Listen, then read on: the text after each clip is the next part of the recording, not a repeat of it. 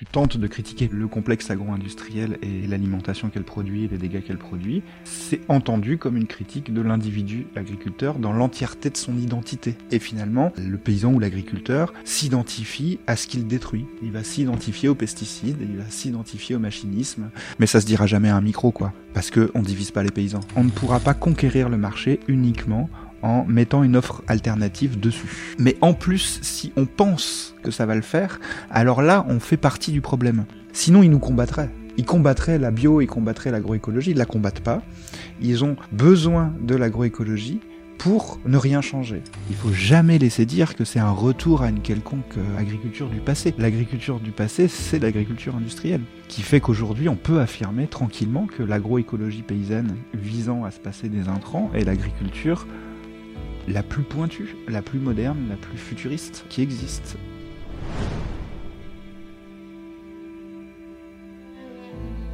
Bonjour et bienvenue au podcast Circular Métabolisme, le rendez-vous bi-hebdomadaire qui interviewe des penseurs, chercheurs et praticiens pour mieux comprendre le métabolisme de nos sociétés, ou en d'autres mots leur consommation de ressources, et leurs émissions de polluants, et comment les réduire d'une manière systémique, juste et contextualisée.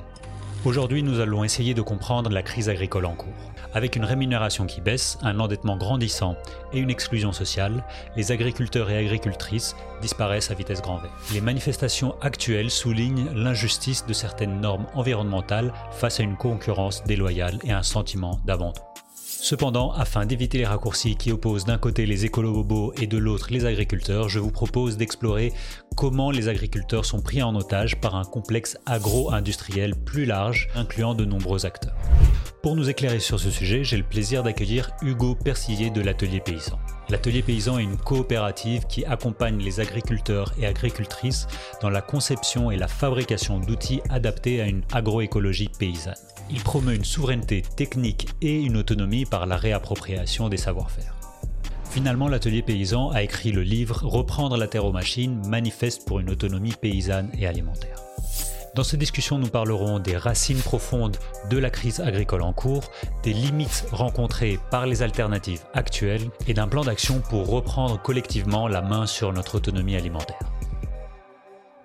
Voilà, Bonjour Hugo, bienvenue au podcast. Bonjour Aristide, bienvenue chez moi. merci pour l'accueil, euh, merci de prendre le temps également. Évidemment, j'ai mis beaucoup de mots dans l'introduction et qu'il faut qu'on définisse ensemble pour que les personnes qui nous écoutent et nous regardent puissent se sentir armées pour comprendre euh, de, de ce qu'on va parler. Tu représentes l'atelier paysan, donc c'est pas une position neutre non plus, mais je te propose brièvement de nous dire qui vous êtes, ce que vous mettez en avant. On va revenir plus tard sur comment vous mettez ça en avant. Euh, L'atelier paysan, c'est une coopérative déjà. Donc euh, c'est un outil collectif, c'est une entreprise mmh. qui est aux mains des paysans et paysannes. C'est une aventure qui a 20 ans et qui s'est structurée sous forme coopérative. Donc c'est l'idée de mettre en commun du savoir technique.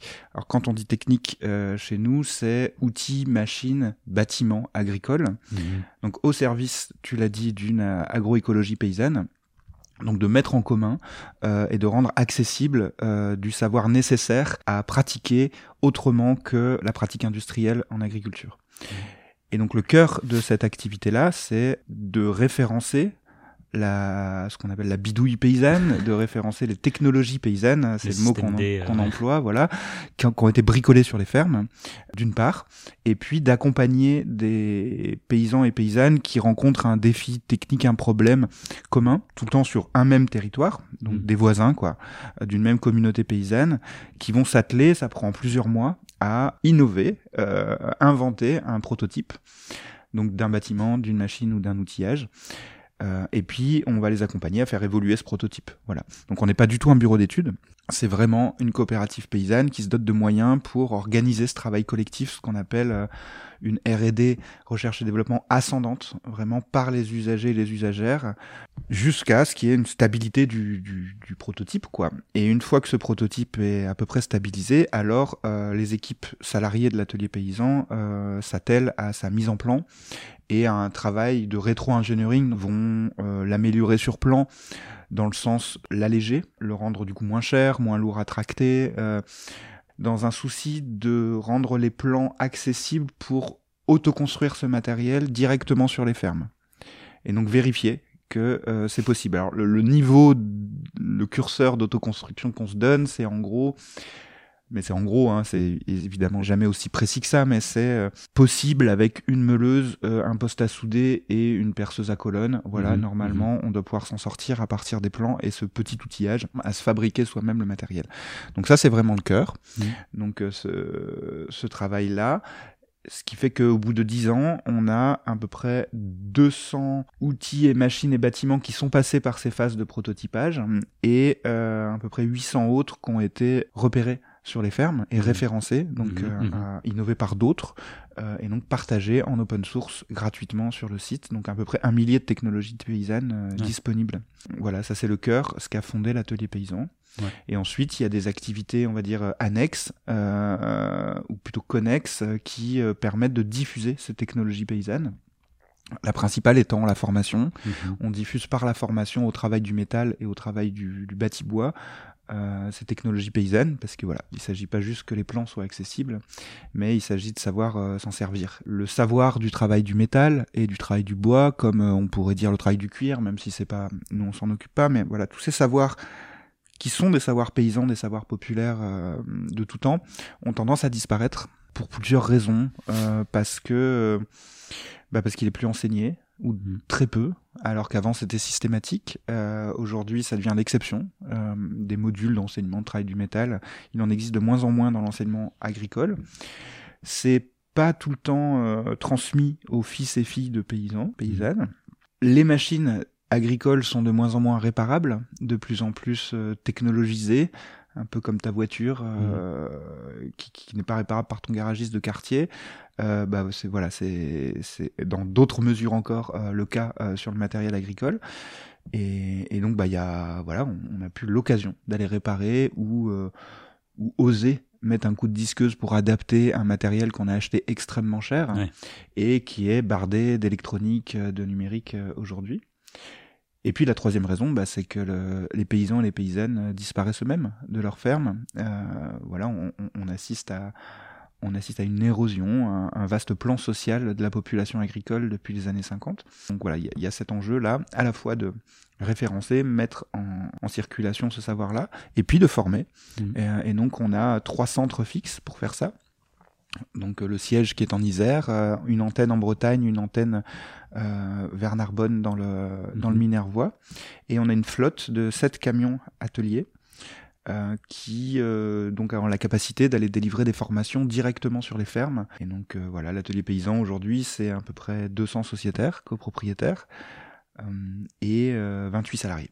Vous vous, appelez l'atelier paysan pas l'atelier d'agriculteur enfin il y a des mots qui ont une importance et je pense que ça mériterait la peine qu'on définisse deux trois mots.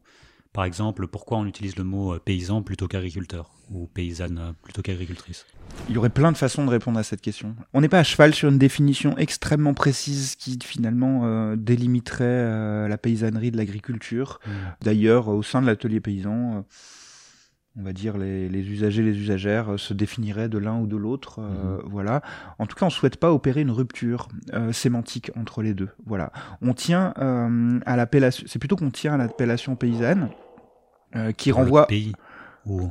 Pays paysan. Alors ça, ça peut être une étymologie. Voilà, mhm. celui qui est sur, qui, est dans le pays, ancré quelque part. Mais mais tu vois, ça sous-entendrait que l'agriculteur ne l'est pas, alors mhm. que finalement il l'est aussi quoi voilà. Alors ça serait plus facile par exemple de, de se dire de se distinguer d'un terme comme agromanager ou euh, entrepreneur du vivant ou euh, voilà un certain nombre qui là pour le coup on identifierait une trajectoire historique de ces termes qui s'inscrivent dans une certaine idéologie. Euh, voilà. Moi, je dirais que c'est plutôt synonyme agriculture, agriculteur et paysan, euh, en tout cas quand on les manipule nous, euh, mais que voilà, on est attaché à ce côté paysan pour le rapport pays, pour euh, aussi tirer des fils de ce que peut être la paysannerie au-delà du métier d'agriculteur. Voilà, on pourrait mmh. dire que paysan, c'est plutôt un état, mmh. c'est plutôt une condition inscrite dans les rapports de force, euh, mmh. inscrite euh, voilà socialement dans la hiérarchie euh, sociale agriculteur renverrait plutôt un métier euh, qu'on pourrait définir avec une sorte de référentiel. Euh, des compétences fixes. Des compétences, un diplôme, voilà, qui s'inscrit dans, dans, dans, sa propre institution, donc dans le capitalisme, dans, dans, notre mode de production. mais on n'est pas attaché à au rapport identitaire qu'on pourrait avoir derrière ce mot-là, qui se distinguerait d'une autre identité qui serait agricole. Au contraire, on se méfie assez de, de ces ruptures-là, quoi. Mhm. Voilà. Plutôt, on renvoie à la condition paysanne plutôt que dans une recherche de distinction.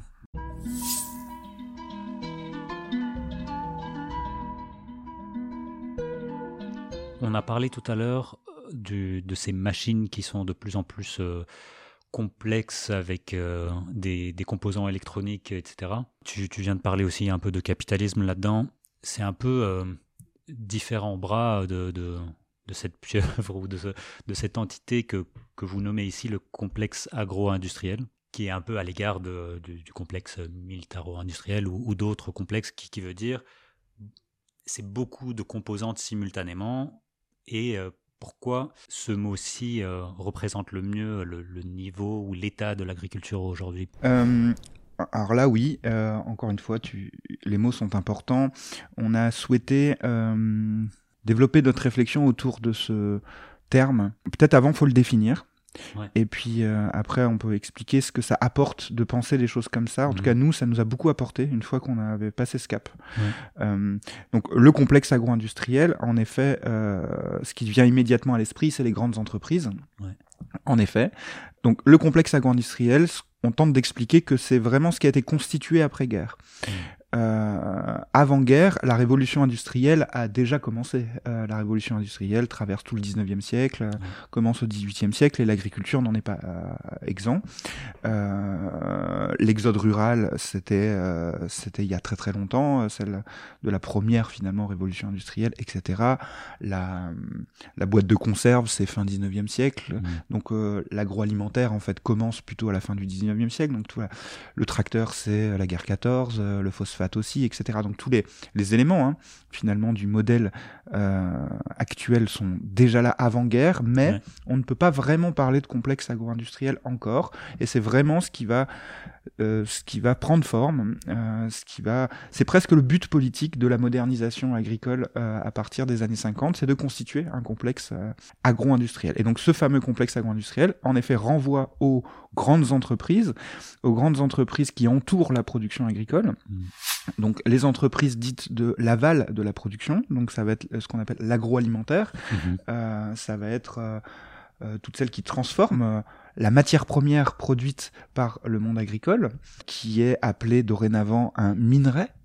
Donc dans une vraiment on est dans une logique extractiviste mhm. où donc il est demandé après guerre à l'ensemble de la paysannerie qu'on pourrait là pour le coup appeler comme ça, de ne devenir qu'un simple fournisseur de cette matière première qu'on appelle donc à partir de maintenant un minerai euh, à une des entreprises euh, qui leur sont extérieures. Euh, et qui, bon, bah ça on pourra peut-être développer après, mais qui le font évidemment à leurs règles, à leurs standards, à leur format, à leurs exigences, à leur volume. ce qu'on décrit dans notre observatoire sur les technologies agricoles, c'est les plans, hein, les plans de politique publique qui ont amené mmh. ça, hein, qui du coup nous empêche de penser que ça a été de la volonté euh, des paysans et des paysannes eux-mêmes, mais c'est bien des plans, donc euh, le plan Marshall, très connu, qui du coup fournisseur pour les entreprises de l'agroalimentaire euh, américaine dans un premier temps, et puis dès 57 le plan Munchalt qui est un équivalent de ce plan mais à l'échelle européenne. Et donc mmh. là des, des, entreprises qui vont se monter et faire collusion voilà. Et c'est cette collusion qu'on appelle euh, le complexe agro-industriel. Donc, mhm. ces entreprises de la transformation, américaine puis européenne, puis les entreprises de la distribution, et donc vraiment l'explosion, le maillage total de ce qui était frémissant, donc la grande distribution, euh, et aussi les entreprises dites de l'amont, euh, de la production, donc celles qui vont donner ce qu'on appelle les intrants à la production agricole, donc schématiquement l'industrie des semences euh, industrielle, donc euh, la machine euh, et ses, multinationales et les pesticides et tout ça. Tout ce qui est produits phytosanitaires, de mhm. l'engrais, la chimie, l'industrie de la chimie, de l'engrais aux produits phytosanitaires. Mhm. On pourrait rajouter la banque. comme un des intrants finalement à la production agricole. Les assurances, voilà, tout ça, ouais. les industries de l'amont.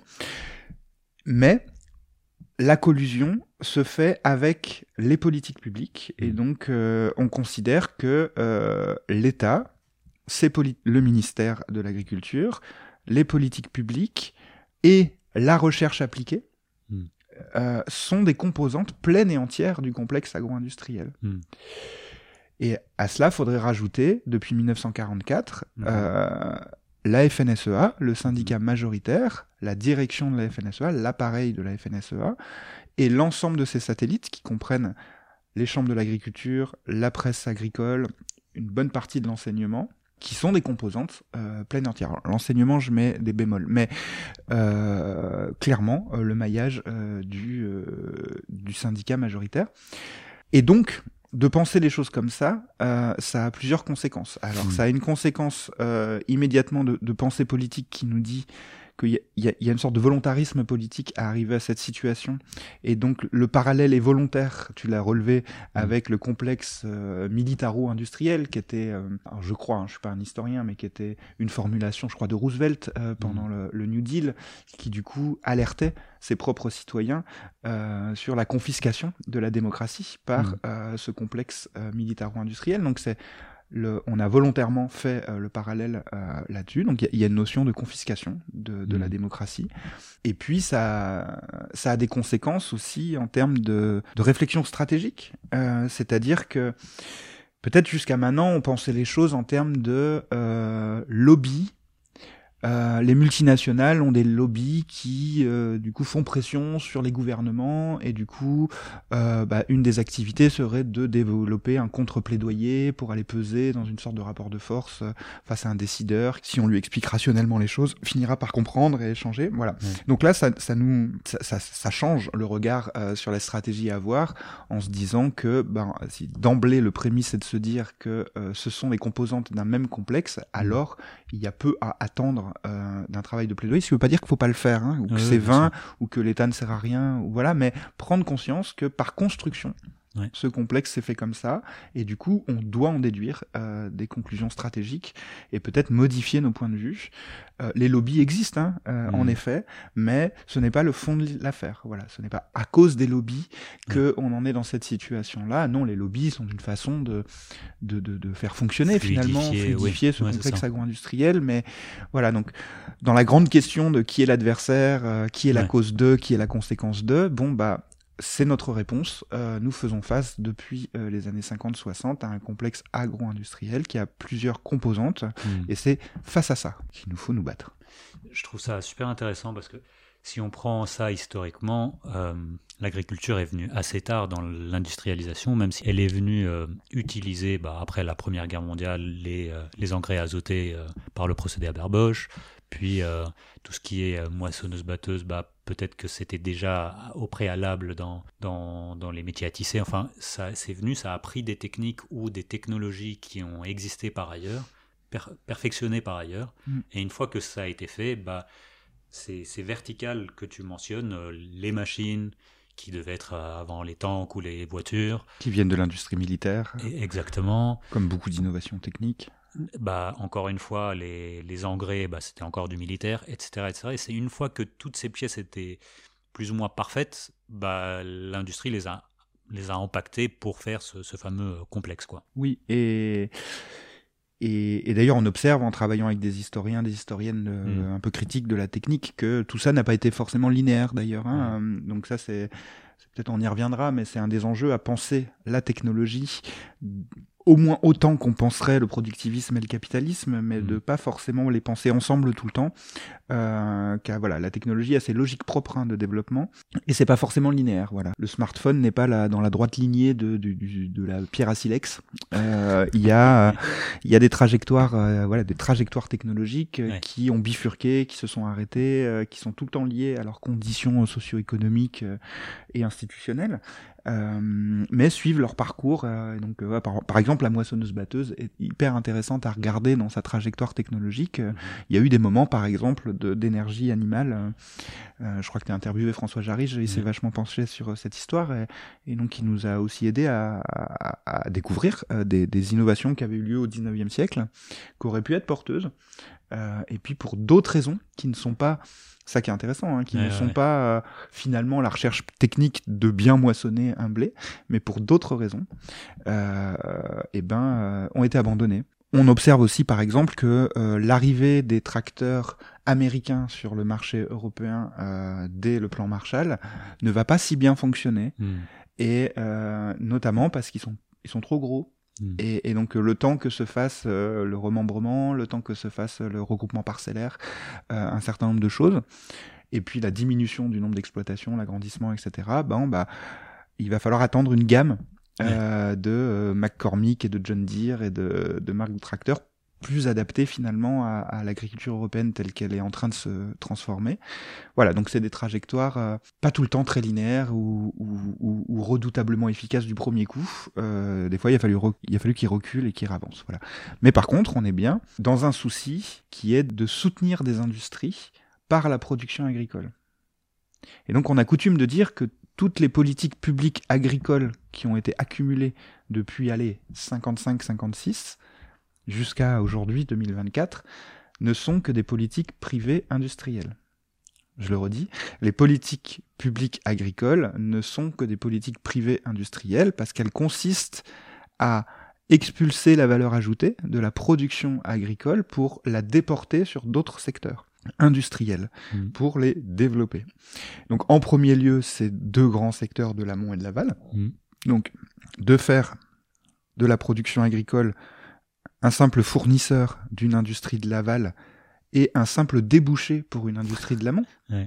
Parce qu'il s'agit de vendre des semences, il s'agit de vendre des machines, il s'agit de vendre des produits chimiques à des industries qui vont devenir florissantes, qui encore aujourd'hui font de la croissance à deux chiffres, euh, mm. etc., alors qu'il n'y a plus de revenus dans la production agricole. Et ça, c'est la vraie volonté. C'est pas exactement ça qu'on nous avait raconté à l'école euh, sur les raisons de la modernisation agricole, qui était de sortir du ticket de rationnement, sortir de la faim, rétablir la souveraineté alimentaire, etc., euh, etc ça en faisait partie. Hein. Tout gouvernement au monde lutte contre la faim parce qu'il n'y a rien de pire qu'une population qui meurt de faim pour euh, la stabilité politique, mais ça, ça a, été, fait en quelques années. Et là, on est passé dans une idéologie de l'abondance, donc c'est autre chose, au service de quoi? Non pas des ventres, mais euh, ni de la qualité, ni de rien, au service d'industries qui ne sont pas dans le secteur agricole, qui sont des industries extérieures. Et après, si on tire le fil et qu'on écarte encore la focale, l'industrialisation de la production, comme l'industrialisation de n'importe quel secteur, consiste à la production à grande échelle de standards dans le but de baisser le coût de production de l'unité produite. Et donc ça, ça a une conséquence sur le finalement le prix de revient euh, de celui qui va acheter l'alimentation. Mm. Et donc on voit aussi que euh, dans le même geste, il y a un déport de la valeur ajoutée qui est opéré du coup du côté du porte-monnaie des euh, consommateurs qui vont pouvoir consacrer de moins en moins de leur budget à l'alimentation et donc de pouvoir les consacrer à d'autres secteurs. Et donc aussi par ce mouvement-là, il y a un déport incroyable hein, euh, macroéconomiquement. Pour avoir un, ordre de grandeur, si on prend les années 80, donc une fois qu'elle est faite, hein, la révolution agricole, il y a plus que 1 million de fermes dans les années 80. Et euh, donc c'est déjà le bagne, hein, euh, c'est déjà extrêmement difficile. on est déjà sur quelque chose d'extrêmement mécanisé, de chimique et de productiviste. Et ben par rapport à aujourd'hui, donc 40 euh, ans plus tard, le, budget consacré par chaque ménage à l'alimentation a été divisé par 3. Tout ça en, francs, en euros constants, hein, voilà, en, vraiment en relatif. Et c'est l'INSEE, encore une fois, hein, qui, hmm. dit ce genre de choses, et que ça a été remplacé par, en premier lieu, le loyer. Hmm. Ensuite, les dépenses contraintes. Euh, mais vraiment, le loyer a pris euh, trois fois dans la part de chaque budget euh, à tripler. Et donc, on pourrait dire que l'agriculture a subsidié le, logement, quoi. Ouais, le marché de l'immobilier n'aurait jamais pu être aussi florissant s'il n'y avait pas eu la modernisation agricole. Ah. Donc, c'est une politique industrielle. Oui, oui, c'est mm. magique de voir, et c'est en effet une guerre de de classe sociale, tout simplement, aussi, ou une, guerre de, de, purge, une de, enfin, c'est c'est enlever ces personnes, comme tu le dis, les agriculteurs, les agricultrices sont juste pris en étau entre l'amont et l'aval et les industries parallèles pour juste maximiser les profits, mais en ne gagnant rien au final. Et donc toute la société finalement est complice de cette baisse de l'alimentation. Et toute la société, finalement, en n'a pas la responsabilité, mais euh, la vie qui est permise de chacun et chacune est permise par ce sacrifice paysan-là. Hmm. Et, donc, si on souhaite changer ça, et, on, espère être de plus en plus nombreuses et nombreux à s'atteler à changer ça, et eh ben c'est une remise en cause qui est pas petite. Hmm. Voilà, il va pas s'agir juste de obtenir une interdiction d'un pesticide. Pour euh, coller à ton introduction, tu vois, il nous faut cette grande photo euh, macroéconomique dans le temps long pour comprendre la situation actuelle, les colères et les peut-être les impasses ou les équations difficilement euh, desserrables auxquelles on fait face aujourd'hui. Euh, tu, dois être au, contact euh, assez régulier quand même de, paysans et de paysannes. Peut-être que certaines ou certains d'entre eux sont en train de manifester aujourd'hui. Comment toi et tes collègues lisez cette crise Enfin, j'imagine que c'est une, évidence. Je veux dire, il y a quelque chose de mécanique et de linéaire qui s'opère.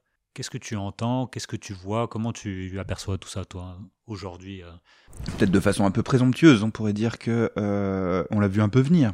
Euh, en effet, comme tu dis, il y a une certaine logique. Il y a un moment donné, trop c'est trop. Donc mm. voilà, à, à, ne faire que empirer les problèmes, il y a un moment donné, ça provoque des réactions. Voilà. Et en même temps, je dirais, alors on, est qu'au début d'analyser ce qui se passe. Hein, donc là, je te, ce que je vais dire, on est à chaud. Euh, voilà, nous, on a, on a, fait que commencer hein, les analyses collectives là, vraiment mm. du mouvement entre nous. Donc, euh, je vais y aller avec des pincettes, mais euh, disons que l'esprit général, pour vraiment répondre à ta question, comment on regarde ce mouvement, mm on le regarde avec une plutôt le sentiment d'une bonne surprise quand même. Hmm. Donc à la fois pas être euh, très surpris et à la fois quand même surpris de l'ampleur des choses. Pas très surpris de la réception de la population, ça c'est quelque chose qu'on dit depuis longtemps. Euh, l'agribashing n'existe pas. Pour le coup ça s'est documenté. Hein. On pourrait quasiment retrouver le jour où, où le mot est sorti euh, dans le débat public. C'était entre 95 et 2000, euh, le terme arrive, pouf, euh, par euh, la bouche d'un porte-parole de la FNSEA. C'est la défense rhétorique face à la critique du complexe agro-industriel. C'est quelque hmm. chose qui, qui, qui, met en avant le rapport identitaire là où il faudrait mettre du rapport politique. Peut-être j'explique cette phrase. depuis donc 40, allez, 50 ans, euh, il y a toujours l'hégémonie euh, de la FNSEA à chaque élection, tous les six ans. Qu'est-ce qui fait tenir euh, la FNSEA alors qu'on se dit comment est-ce possible Parce que on a la FNSEA, donc je l'ai dit, est une composante du complexe agro-industriel qui a géré, et non pas co-géré, mais géré directement la modernisation agricole au détriment des intérêts de ses propres adhérents.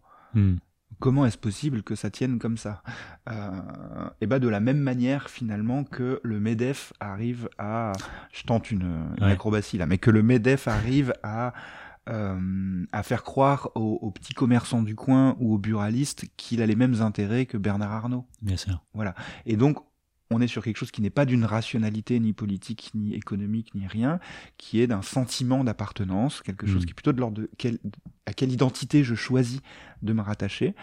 Et la paysannerie est depuis très longtemps, avant le 19e siècle même, dans un sentiment euh, dégradé d'elle-même voilà, dégradée d'elle-même. Ce qu'ont amené les philosophes modernes des Lumières, c'est euh, de considérer très négativement toutes les tâches euh, liées à la subsistance. Et du coup, voilà, tout ça, c'est des trucs de bouseux, quoi. Voilà, et toute la modernité a installé un sentiment dégradé d'elle-même de toute la population paysanne qu'on a encore aujourd'hui en 2023.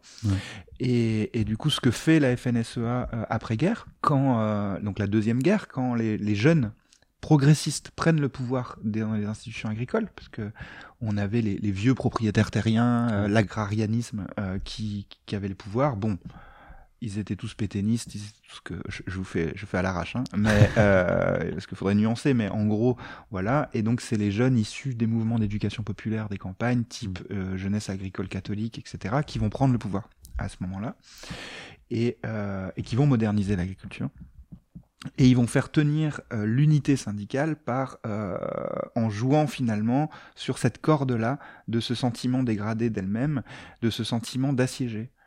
L'ensemble de la société nous est contre nous. Et donc, quels que soient nos désaccords, il faut qu'on tienne ensemble. C'est pour ça qu'ils obtiendront, par exemple, d'avoir euh, une sécurité sociale détachée du régime général. Euh, ils obtiendront d'avoir un enseignement agricole détaché du ministère de l'enseignement. Euh, voilà des particularités qui sont des exceptions totales. Hein. Euh, on sait même plus du régime spécial, là, c'est des institutions séparées. Voilà, et donc une campagne syndicale de la FNSEA dit juste ça, n'a même pas besoin d'avancer des propositions, a juste besoin de dire, regardez, euh, la population nous en veut, et donc, quels que soient nos désaccords, on divise pas les paysans. Il faut qu'on soit en réseau, on divise pas le réseau, et euh, comme ça, on fait face aux, injonctions de la société qui, veut nous, qui nous veut du mal. Et donc cette idée-là est renouvelée, euh, enfin, on va dire, est déclinée suivant les époques. Euh, et donc dans les années 90, quand monte un peu la, la prise en conscience donc s'élargit la prise de conscience, se massifie la prise de conscience des dégâts environnementaux notamment. C'est le moment où il y a, la vache folle, la vache folle voilà, il, y a, un certain nombre d'épisodes qui se succèdent. Entre les années 80-90, là, il y a vraiment la mise en, dans le débat public euh, d'événements graves, hmm. de, puis vraiment de grandes dérives, quoi, vraiment de la logique industrielle. Et eh ben, euh, va s'appeler l'agribashing, donc c'est euh, euh, critiquer l'agriculteur lui-même. Voilà, c'est c'est dire du mal par plaisir. voilà, ça veut dire ça, le bashing, quoi. C'est vraiment euh, afficher publiquement négativement une partie de la population, bon, bah, c'est un terme euh, que vont forger les dirigeants de la FNSEA face aux critiques non pas des agriculteurs, mais bien du modèle. Et donc ce rapport-là identitaire aux choses est extrêmement puissant politiquement, surtout quand il n'y a pas d'imaginaire politique en face, ou que tout est fait pour qu'il n'y en ait pas. Euh, alors il reste plus que celui-là, il reste plus que cette lecture identitaire des choses, et ça donne un résultat catastrophique qui, bah voilà, là, 25 ans après l'invention de ce mot, c'est toujours là. Et euh, aujourd'hui, tu critiques, euh, tu tentes de critiquer politiquement le complexe agro-industriel et, l'alimentation qu'elle produit et les dégâts qu'elle produit. C'est entendu comme une critique de l'individu agriculteur dans l'entièreté de son identité. Mais c'est ça. Tu critiques ses parents, ses grands-parents, toute sa vie, tout ce qu'il est, etc. Et finalement, permet que le paysan ou l'agriculteur s'identifie à ce qu'il détruit. Il va s'identifier aux pesticides, il va s'identifier au machinisme, euh, etc., etc. Il va se promener avec une casquette John Deere. Il mm. va, voilà, tout, tout va être mis là, quoi. Et la, la, fierté, sinon on devient fou. Bah ouais. Et il faut avoir être fier de son travail. Enfin, c'est beaucoup plus facile de manipuler euh, euh, des agriculteurs qui sont exclus, qui n'ont plus à manger, qui n'ont plus à, à, nourrir leur famille, qui sont isolés qui sont isolés spatialement hmm. mais socialement aussi. Hmm. Enfin, c'est ça. Donc qui, qui, sont qui font face ouais, à des, des, souffrances euh, vraiment sociales. Euh, voilà, ça va être ça va être rude. Euh, ma vie sociale va être pauvre. je vais pas rencontrer beaucoup de gars, beaucoup de nanas, etc., etc.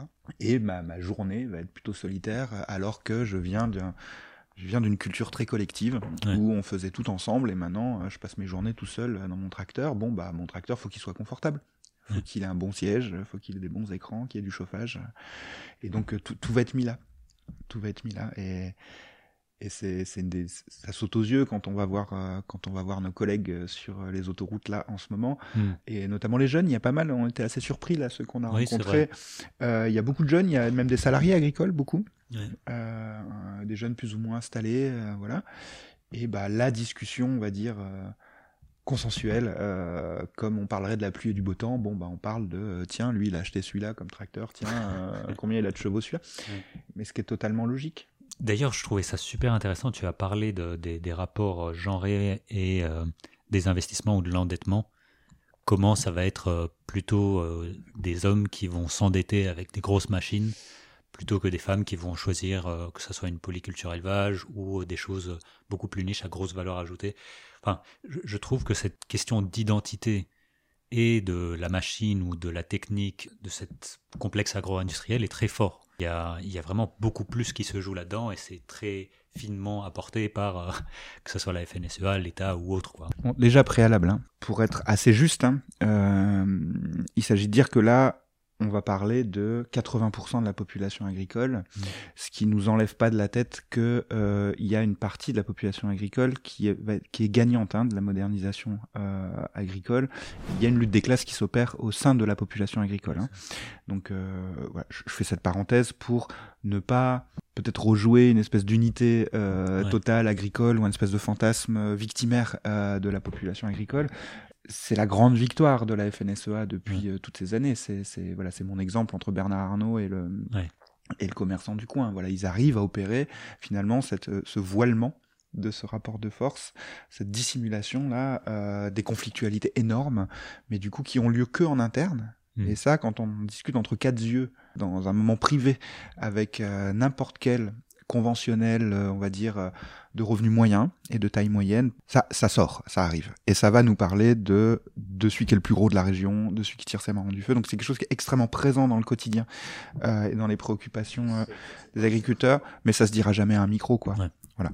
Parce que on divise pas les paysans. Voilà, je reviens à, à mon propos d'avant. Et ça existe dans cette particularité, en effet, cet artefact, cette anomalie finalement de la, de la logique industrielle, qui fait que dans l'industrialisation de l'agriculture demeure euh, pris en étau euh, la production agricole massivement structurée autour de l'organisation familiale. Et c'est une anomalie, voilà. Euh, dans une logique purement industrielle et capitaliste, ça aurait dû disparaître le statut d'exploitant familial. Mmh. Ça aurait dû être totalement intégré. D'ailleurs, c'est le terme consacré hein, dans une logique d'intégration. Mmh. Il y a eu des tentatives de logique d'intégration. Il y a, ça existe l'intégration. Donc, euh, le terme intégration en agriculture, hein, pour les auditeurs et les auditrices, c'est allez schématiquement la même boîte, euh, grosse grosse entreprise euh, qui va vendre euh, l'intrant.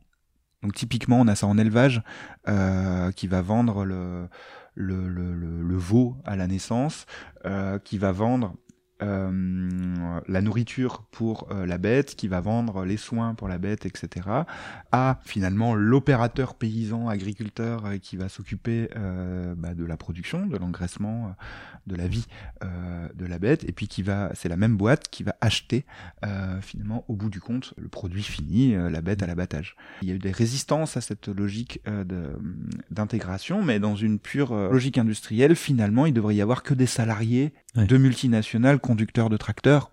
Euh, voilà, ce qui existe. Donc il y a une partie de la production agricole aujourd'hui qui est totalement intégrée mm.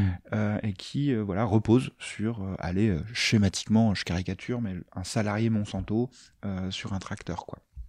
Mais à, je sais pas, allez, j'avance un chiffre là, là, je suis pas sûr de moi, mais à 80%, voilà, en termes d'ordre de grandeur, à très très grande, euh, massivement, c'est l'exploitation familiale qui demeure. Qui est une particularité française aussi, hein. je veux dire, d'autres pays, c'est un peu différent. Assez française, voilà, pas que, hein, euh, mais euh, oui, en France, c'est un trait euh, caractéristique pour une grande nation de qui produit, hein, voilà, dans notre balance commerciale, l'agriculture pèse plus lourd que certains de nos voisins européens notamment.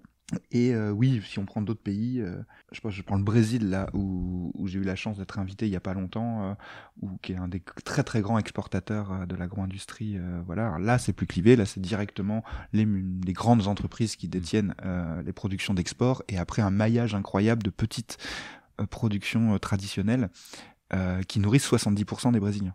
D'accord. Donc voilà.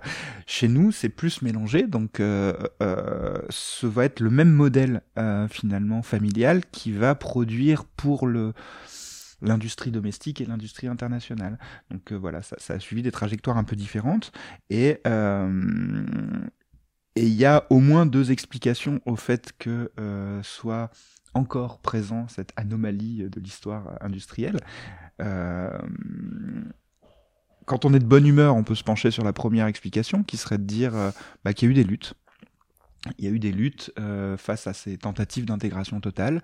Le premier syndicat qui n'est pas la FNSEA, le premier syndicat concurrent de la FNSEA, est-ce que tu sais lequel c'est? Mm. Aujourd'hui, il y a quatre syndicats, on va dire, euh, si on prend pas les syndicats viticoles, voilà, des syndicats vraiment généralistes. la FNSEA, la Confédération paysanne, donc issue de la gauche paysanne, euh, voilà, la coordination rurale, Mm. euh, qui se dispute, et là c'est une des clés de lecture du mouvement en ce moment, hein, qui dispute l'hégémonie à la FNSEA, mais qui, est- qui est le dernier arrivé, qui a été créé dans les années 90, et qui sont des dissidents euh, de la FNSEA. Mais il y a le MODEF. Ah, Et le MODEF, c'est euh, en 1954 euh, le syndicat du Parti communiste. Ok. Le syndicat des exploitants agricoles Ouais. du Parti communiste. Euh, Le passé productiviste Et du Parti communiste qui génial, existe quand même, hein. toujours, Ouais. euh, qui existe toujours et qui aujourd'hui, euh, 70 ans après, est assez proche des positions de la Confédération paysanne Ouais. et souvent en alliance. Euh, Ici dans les Alpes, ça existe dans les Hautes-Alpes, mais voilà, très très peu. Il y a des endroits, ils sont très présents, euh, dans les Landes, dans le Sud, etc. Bref, MODEF, ça veut dire quoi? Ça veut dire mouvement de défense des exploitations familiales. Donc dès les années 50, au moment où commence la modernisation agricole, euh, le parti pris du Parti communiste, qu'on imagine un peu embêté avec la question paysanne hein, depuis tout le Ah temps. hein. Si on lit Marx, il y a un rapport très ambigu. Hein, à la... Est-ce que c'est des patrons, pas des patrons? Voilà. Euh, ils sont propriétaires de la terre. Enfin voilà, c'est pas des prolétaires euh, non plus. C'est un objet un peu dont on se méfie dans la culture communiste. Bon, il y a un syndicat qui émerge euh, et euh, l'objectif visé est donc de soutenir le productivisme. Ils sont productivistes, mais ils souhaitent défendre euh, l'exploitation familiale. Et euh, cette idée-là est partagée hein, par un certain nombre d'autres courants euh, qui vont donner lieu dans les années plutôt 60, là, Mhm. avec les lois Pisani, à ce qui va essayer de défendre l'agriculture familiale malgré l'industrialisation. Euh, donc il y a des luttes et du coup du rapport de force là-dedans et ça va donner la SAFER. La SAFER, euh, donc qui contrôle, c'est l'organisme par lequel passent toutes les cessions euh, de terre Mhm. et donc qui a été inventé pour justement limiter l'accaparement des terres par les mêmes, etc. Donc ce qu'on appelle le contrôle des structures. Quand on est de bonne humeur, on peut dire qu'une, et c'est totalement vrai, qu'une des raisons à cette présence massive du statut familial euh, dans cette logique industrielle est due à des combats et des institutions qui ont été créées pour ça.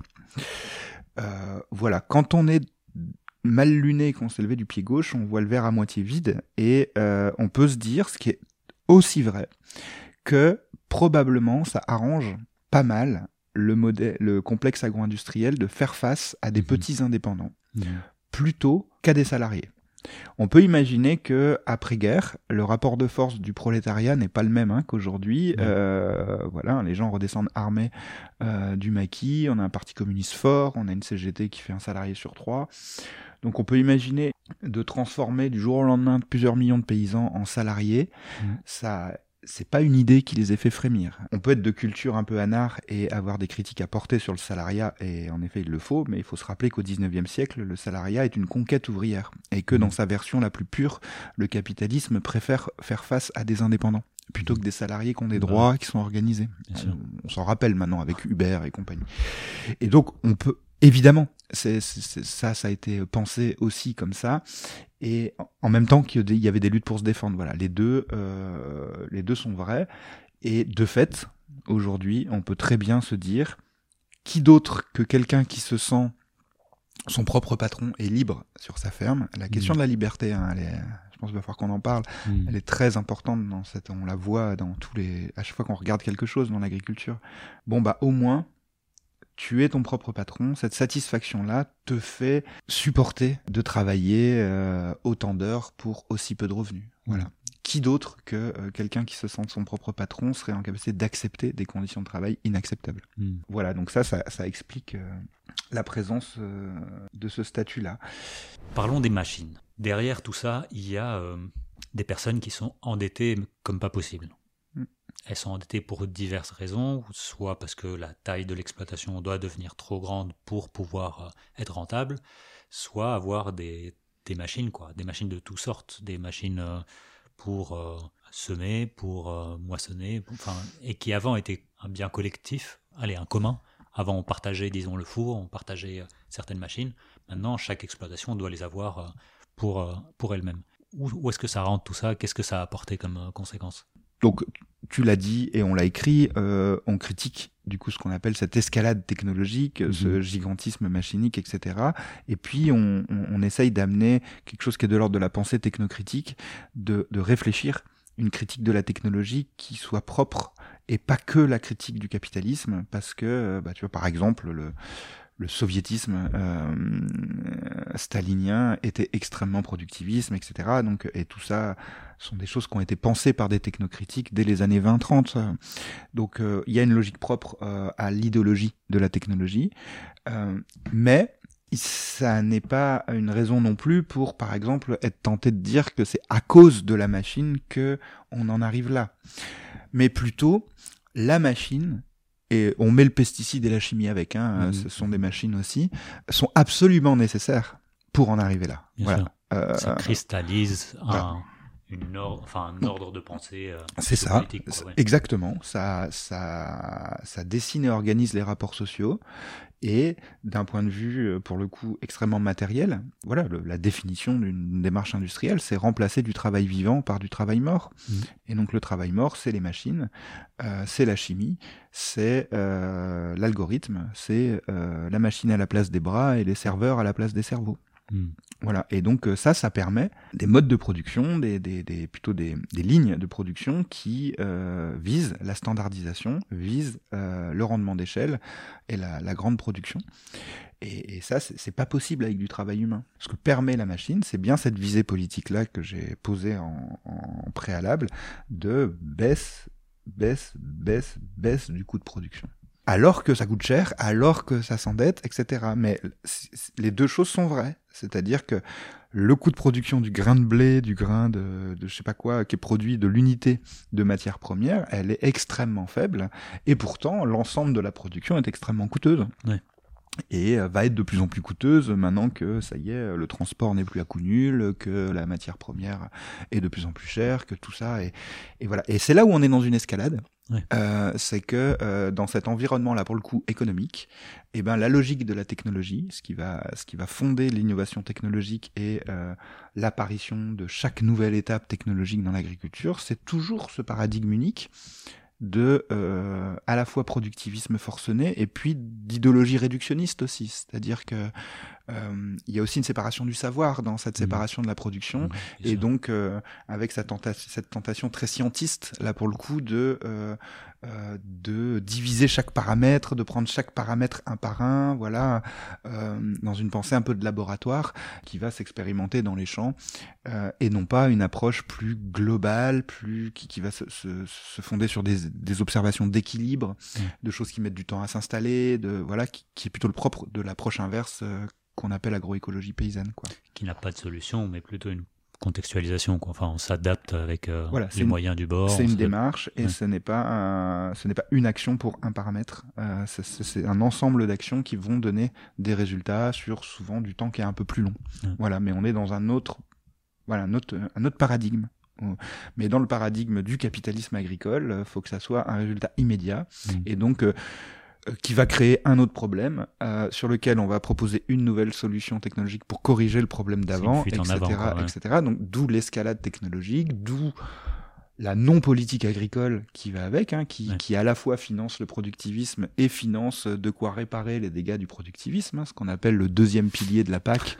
Donc le premier, c'est vraiment la subvention à l'hectare, euh, voilà, et le deuxième, ça va être euh, la subvention à la haie euh, qui est réimplantée, euh, la subvention au service écosystémique que va rendre euh, tel dégât qu'on ne va pas faire. euh, Les fameux 4% déjà chers. Et... le, voilà celui-là, etc., etc. En même Mais- temps qu'on subventionne le gasoil, parce que euh, s'il n'y a Bien pas de gasoil, la ferme elle coule. C'est- vraiment fascinant quand on met les bouts ensemble. Bah, évidemment, on, on fait une fuite en avant vu que il y a le pétrole, le, le gaz naturel pour les engrais. Il y a, il y a tout qui, qui est fondé sur l'agriculture. On peut pas, on peut pas juste changer de monde à- agricole demain parce que tout le monde en dépend. Enfin, toutes les autres industries, amont, aval, en parallèle, en dépendent. Et je pense que là, c'est évidemment le, terme que j'adore quand j'ai vu ça dans votre livre. Je me suis dit, ah, ça, ça va être une bonne personne euh, à interviewer. C'est euh, le verrouillage ou les verrous. Là, vous parlez technologique, mais c'est aussi socio-technique ou socio-métabolique. On appelle, ça- dans, dans notre monde de recherche.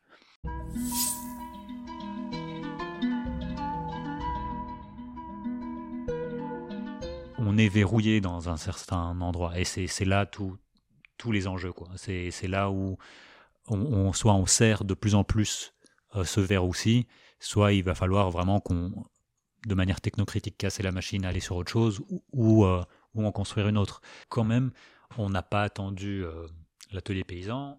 Il y a l'agriculture bio, l'agroécologie qui existe depuis. elle, elle c'est une lame de fond qui existe depuis toujours. Euh, mais il y a des initiatives aussi plus euh, récentes, les AMAP, des initiatives plus locales, Terre de Liens, etc., etc., qui permettent quand même d'imaginer le parallèle, l'alternatif. Est-ce que le verrou et l'alternatif peuvent coexister? Non seulement elles coexistent, mais elles, elles sont presque indissociables. C'est les deux faces d'une même pièce. Et ça, je pense que c'est un des éléments qui nous a fait le plus de bien à penser Sinon, on, serait exposé en effet à devenir fou ou à se sentir vraiment euh, pas à la hauteur de la tâche. Quoi. Alors quand je dis on, c'est depuis les alternatives. Parce que je rappelle hein, qu'on n'est pas un collectif de chercheurs, euh, ni de gauchistes dans une cave, mais euh, on est un collectif de paysans et de paysannes.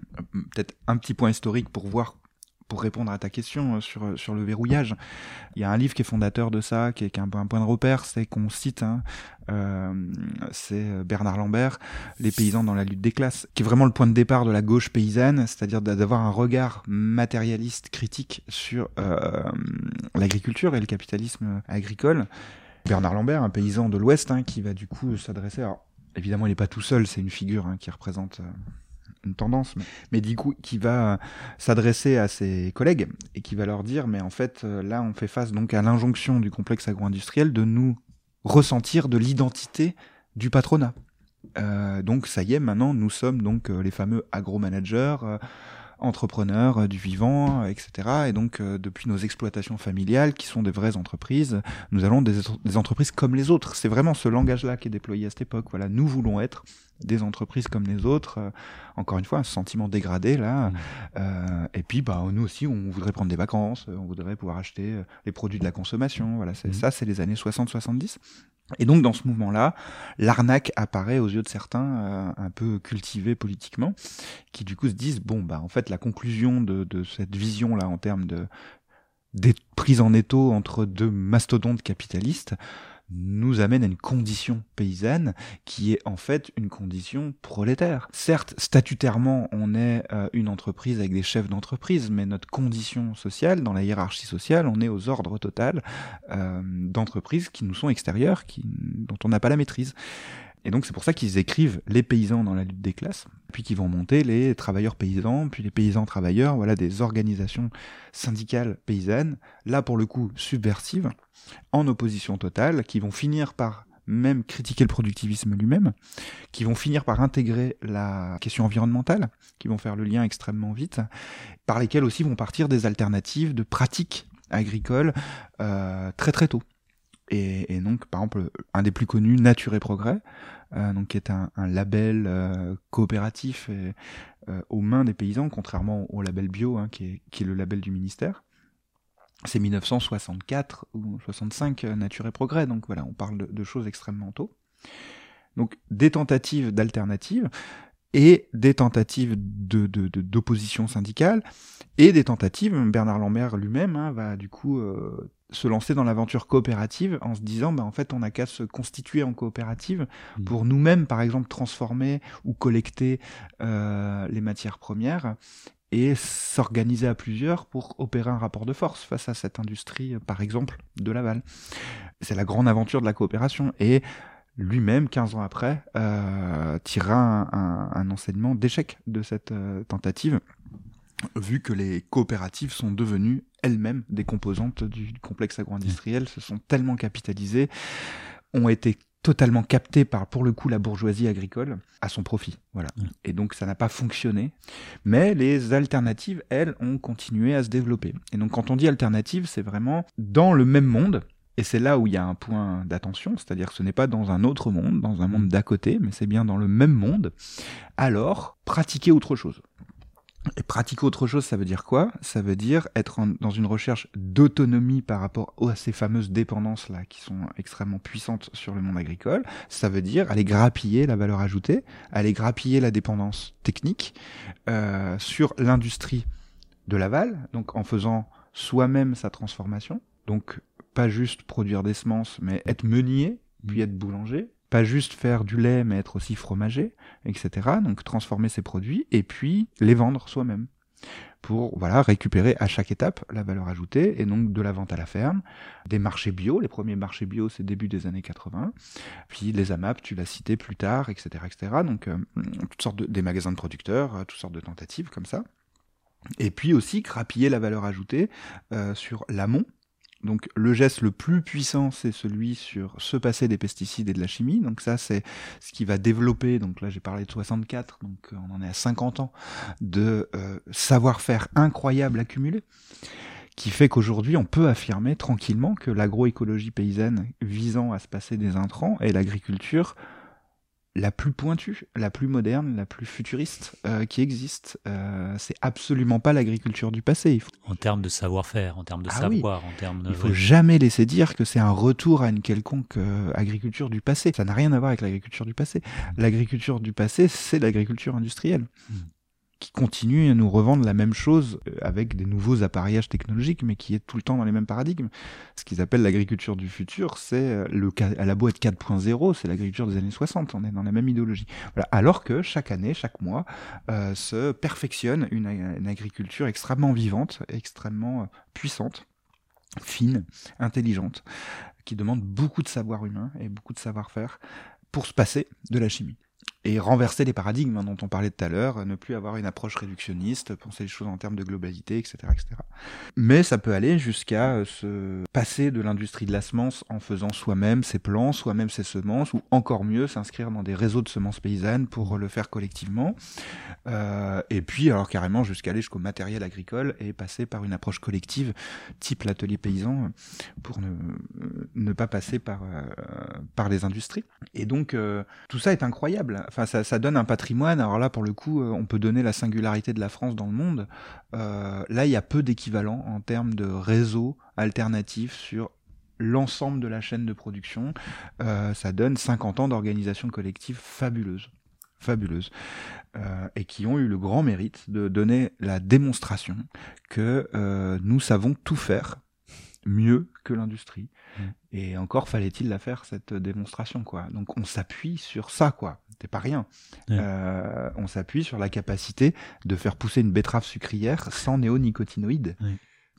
Après, est-ce que c'est suffisant pour dessiner le monde d'après? D'une part, est-ce que le monde d'après, ça sera juste ça généralisé ou est-ce que c'est autre chose? Première question. Deuxième question, c'est euh, est-ce que ça déverrouille quelque chose? Est-ce que c'est un patch sur un système existant? Est-ce que c'est un complément? Eh ben, nous pensons que non. Euh, donc, nous pensons pas que ça déverrouille quoi que ce soit. Hmm. Voilà.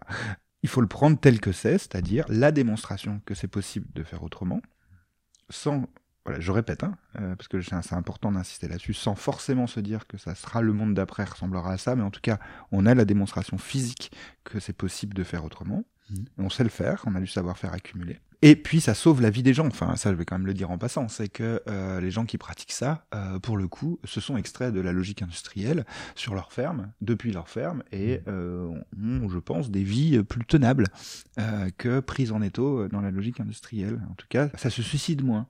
Mmh. Voilà. Ce qui veut pas dire, si je le dis très froidement, mais ce qui veut pas dire que c'est la fête non plus. Voilà. Et pourquoi c'est pas la fête?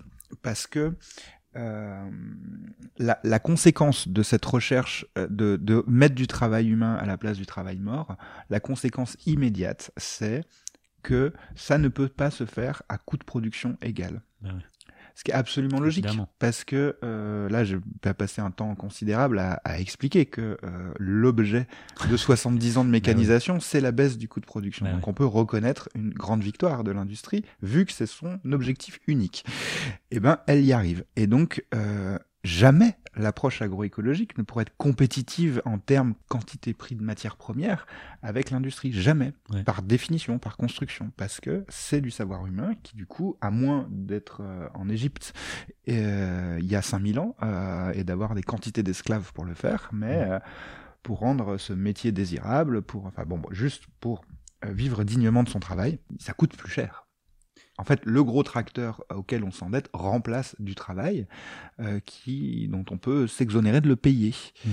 Et vu que ce geste est subventionné en gros par des incitations fiscales, par un certain nombre de choses, bon bah au final, euh, ça tient. Et donc la conséquence à l'échelle de la ferme, c'est que euh, tu as une matière première euh, et une matière transformée euh, qui est plus chère en termes de coût de production, qui coûte plus. Et donc pour eh ben, vivre et passer l'année, et non pas mourir dans les 4 ans, ce qui est à peu près la moyenne d'une petite ferme de maraîchage aujourd'hui. hein. Une petite ferme agroécologique très peu capitalisée, sur peu de surface, euh, sont en définitive extrêmement fragiles. hein. Il y en a deux fois moins que depuis 2010 Hmm. et la durée de vie est de l'ordre de 4 ans. Donc, c'est pour ça que c'est pas la fête. Versus une, une ferme normale, on a une idée de, de la durée de vie? Bah, en fait, une ferme normale en maraîchage, je sais pas trop ce que c'est, mais Oui. euh, c'est pas plus Ouais. ni moins. Voilà, on reste dans la même fragilité. Oui, c'est Donc, ça. c'est- pas plus résilient dans Ouais. ce sens-là, en fait. Voilà. C'est pas moins résilient non plus. Attention. Mais ça l'est pas moins Enfin, non plus. Voilà. Ouais. Euh, tout à fait. Euh, mais voilà, faut comparer ce qui est comparable. Tu vois, par exemple, tu compares pas qu'un légumier euh, qui a 30 salariés, euh, qui est capitalisé autrement. Enfin voilà. Mais si on compare un conventionnel maraîcher à peu près de la même taille, on reste sur les mêmes fragilités. Euh, ce qui est décevant parce que voilà, Ouais. normalement sur le Ah papier, ça devrait être plus solide. Et donc euh, tout ça pour dire que euh, il s'agit après de, faire accepter socialement ce coût de production rehaussé. Et donc la seule façon de le faire, et c'est là où il y a un verrou du côté des alternatives aussi, euh, mais qui, qui est le même en fait que celui de l'industrie, mais euh, sur l'autre face de la pièce, c'est que l'environnement économique, c'est le libre-échange.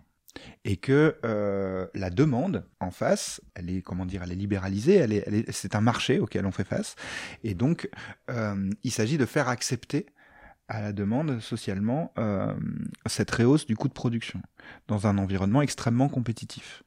Et la seule façon de faire accepter ça, c'est d'opérer un geste de distinction.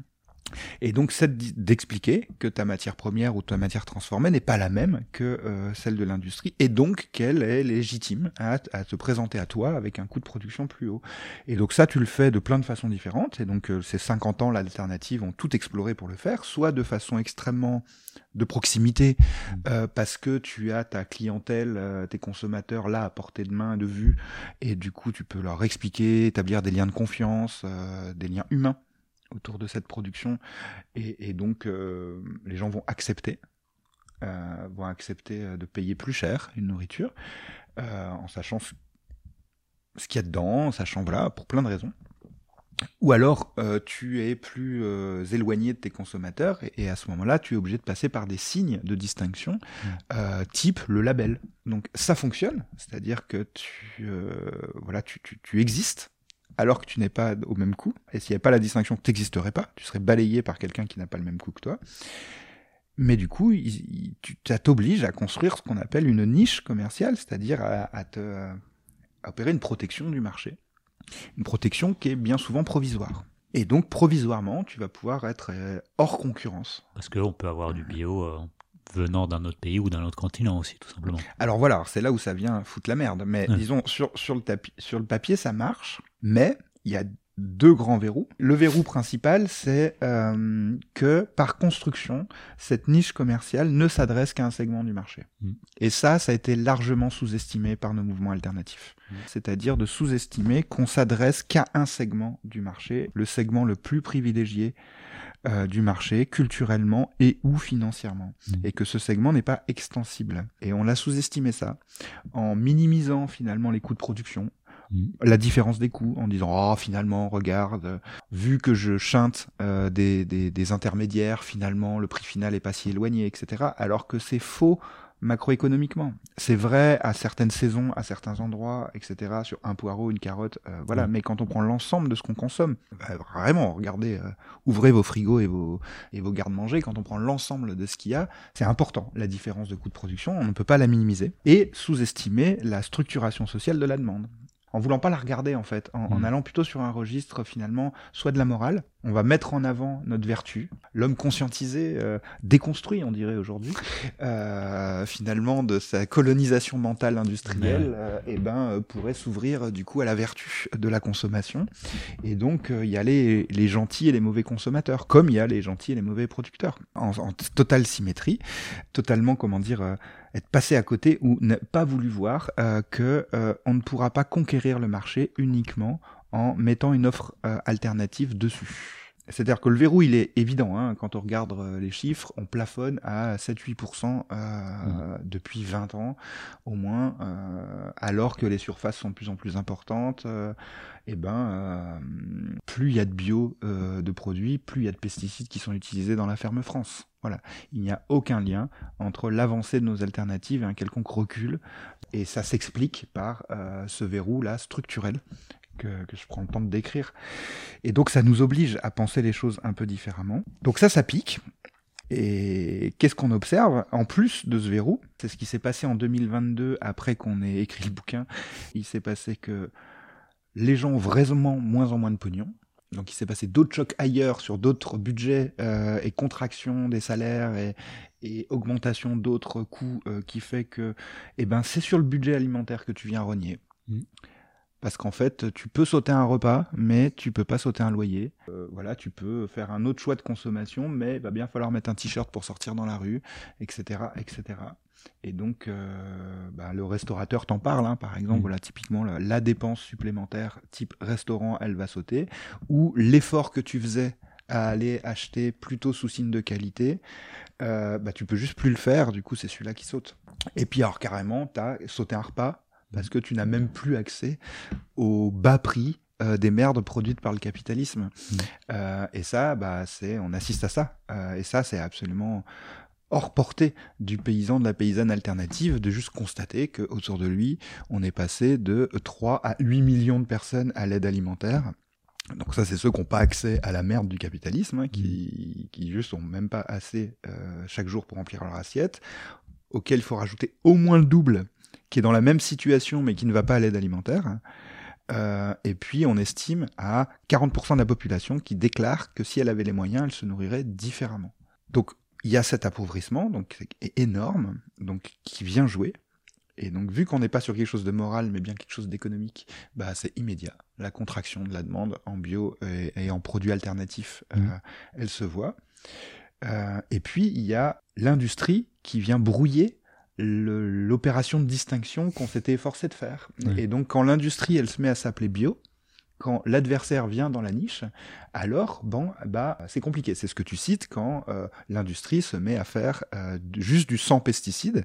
On appelle ça bio, mais par contre en Pologne, euh, de façon extrêmement industrielle, avec des, des process standardisés de grande échelle, etc. Et puis pourquoi pas des serres chauffées? Et puis alors là, là c'est parti. Hein, là la porte est ouverte à tout délire technologique. Là maintenant on a des salades sur cinq étages, ça y va quoi. Donc ça, qui fait que du coup ben ça vient brouiller le signe de distinction. Et quand t'enlèves la protection de marché tu te retrouves en concurrence de nouveau dans cette violence. Donc tu la perds parce qu'en face ils sont armés c'est l'industrie. Et puis il y a le phénomène de niche qui s'exprime en termes de suroffre. Euh, alors ça, on le voit sur des productions, soit des productions très alternatives, type, euh, nous, je prends souvent l'exemple du, du désolé hein, pour celles et ceux qui se sentiront concernés en écoutant ça, mais prenez-le comme une demi-blague, mais comme euh, les paysans boulangers euh, du Morbihan. Voilà, il y a eu un moment, une espèce d'élan euh, de gens qui voulaient devenir paysans boulangers, parce que c'est vrai que c'est chouette comme vie, et puis le pain est rémunérateur. Hmm. Pour le coup, beaucoup plus que le blé. mais le pain, c'est rapidement rémunérateur, ça demande assez peu d'investissement, donc les gens se dirigent vers cette production-là très alternative, qu'on peut faire à petite échelle, à familiale ou à, à quelques copains. Mais sauf que euh, quand tu as plusieurs euh, pains alternatifs euh, sur le même marché, même le placier en plein vent, il va pas en vouloir plus de deux ou trois. Et puis même ton voisin qui est ton pote, qui est ton camarade, euh, peut-être même du même syndicat, de la même association, il va dire il est super ton projet d'installation en paysan boulanger, euh, mais je veux bien que tu ailles pas trop près de moi. Et ça, c'est terrible. Alors que... Euh, Tout le monde essaye de survivre, quoi. Voilà, il y a une concurrence à l'intérieur de la niche. Et, et, vu qu'on ne s'adresse qu'à une demande qui est extrêmement limitée, bah, cette concurrence, elle est réelle. Euh, si on s'adressait à l'ensemble ou que la demande était quasi infinie, euh, ça serait pas la même. Alors là, il y aurait de la place pour plein de gens. Donc il y a des productions et des zones géographiques où il y a encore plein de place, évidemment, à prendre. C'est pour ça que nous, on n'arrête pas et que on continue à, à soutenir ces installations-là. Mais il faut avoir conscience que ces installations-là seront fragiles parce qu'elles sont verrouillées par ce, euh, cette, cette demande sociale qui n'est pas homogène. Et donc, tu as les très alternatifs paysans boulangers, mais plus proche de nous géographiquement, là, dans les Alpes, notamment dans le Rhône, dans la Loire, on est dans des cultures laitières, où il y a eu pas mal de conversions en lait bio. Donc, c'est des gens conventionnels qui se convertissent, hein, quand je dis ça. Donc, c'est quelque chose qui, on est bien au-delà de l'identité euh, vertueuse. Hein, euh, des gens qui sont pas de notre famille politique forcément, du tout, mais qui juste rationnellement, à un moment donné, eux-mêmes ne veulent plus utiliser de produits, eux-mêmes sont extrêmement émus le jour où ils sortent les vaches de la stabulation pour les mettre en système herbagé, etc., etc. Donc c'est des voilà, nous n'avons pas le monopole du cœur, comme aurait dit l'autre. Non, la plupart des gens sont lucides et aucun paysan se lève le matin avec le plaisir d'épandre des pesticides comme aucune maman euh, ne se lève le matin avec le plaisir de donner de la merde à ses enfants. Voilà, partons de ces principes. Euh, bon, bah ces gens, ils se sont convertis, ils ont mis des années à le faire, ils ont changé le troupeau, ils ont changé le système, ils ont fait des investissements, ils se sont mis, mais le lait, tu sais que ça se fait pas en vente directe, c'est forcément en collecte, même le lait bio. Tu vois, personne ne peut vendre son lait en bas de chez soi. Bon, bah extrêmement rapidement, suroffre, vu qu'en face, il n'y a pas la demande. Mmh. Et donc suroffre, et donc tu ouvres le canard enchaîné euh, de, l'année dernière, et puis tu découvres que, euh, toi quand t'es pas laitier, que, que, du coup le, prix du litre bio est acheté moins cher que le prix du litre conventionnel, parce que suroffre, effondrement du prix. Bon mmh. bah là, soit tu te suicides parce qu'il faut faire face à tes investissements qui, qui n'ont plus de rentabilité, soit tu te déconvertis. Et donc mmh. on assiste à ça, à des déconversions de fermes en 2022. Donc des preuves de ces verrouillages, des preuves euh, mmh. voilà d'embûches là, euh, qui sont des conséquences finalement de ce verrou. Et alors maintenant, une fois qu'on a dit ça. Ben voilà. Je pense que c'est la dernière partie, euh, chapitre acte final. Bah parlons de, de solutions plus systémiques, de solutions qui permettent de s'en sortir, de déverrouiller ou de construire le monde d'après.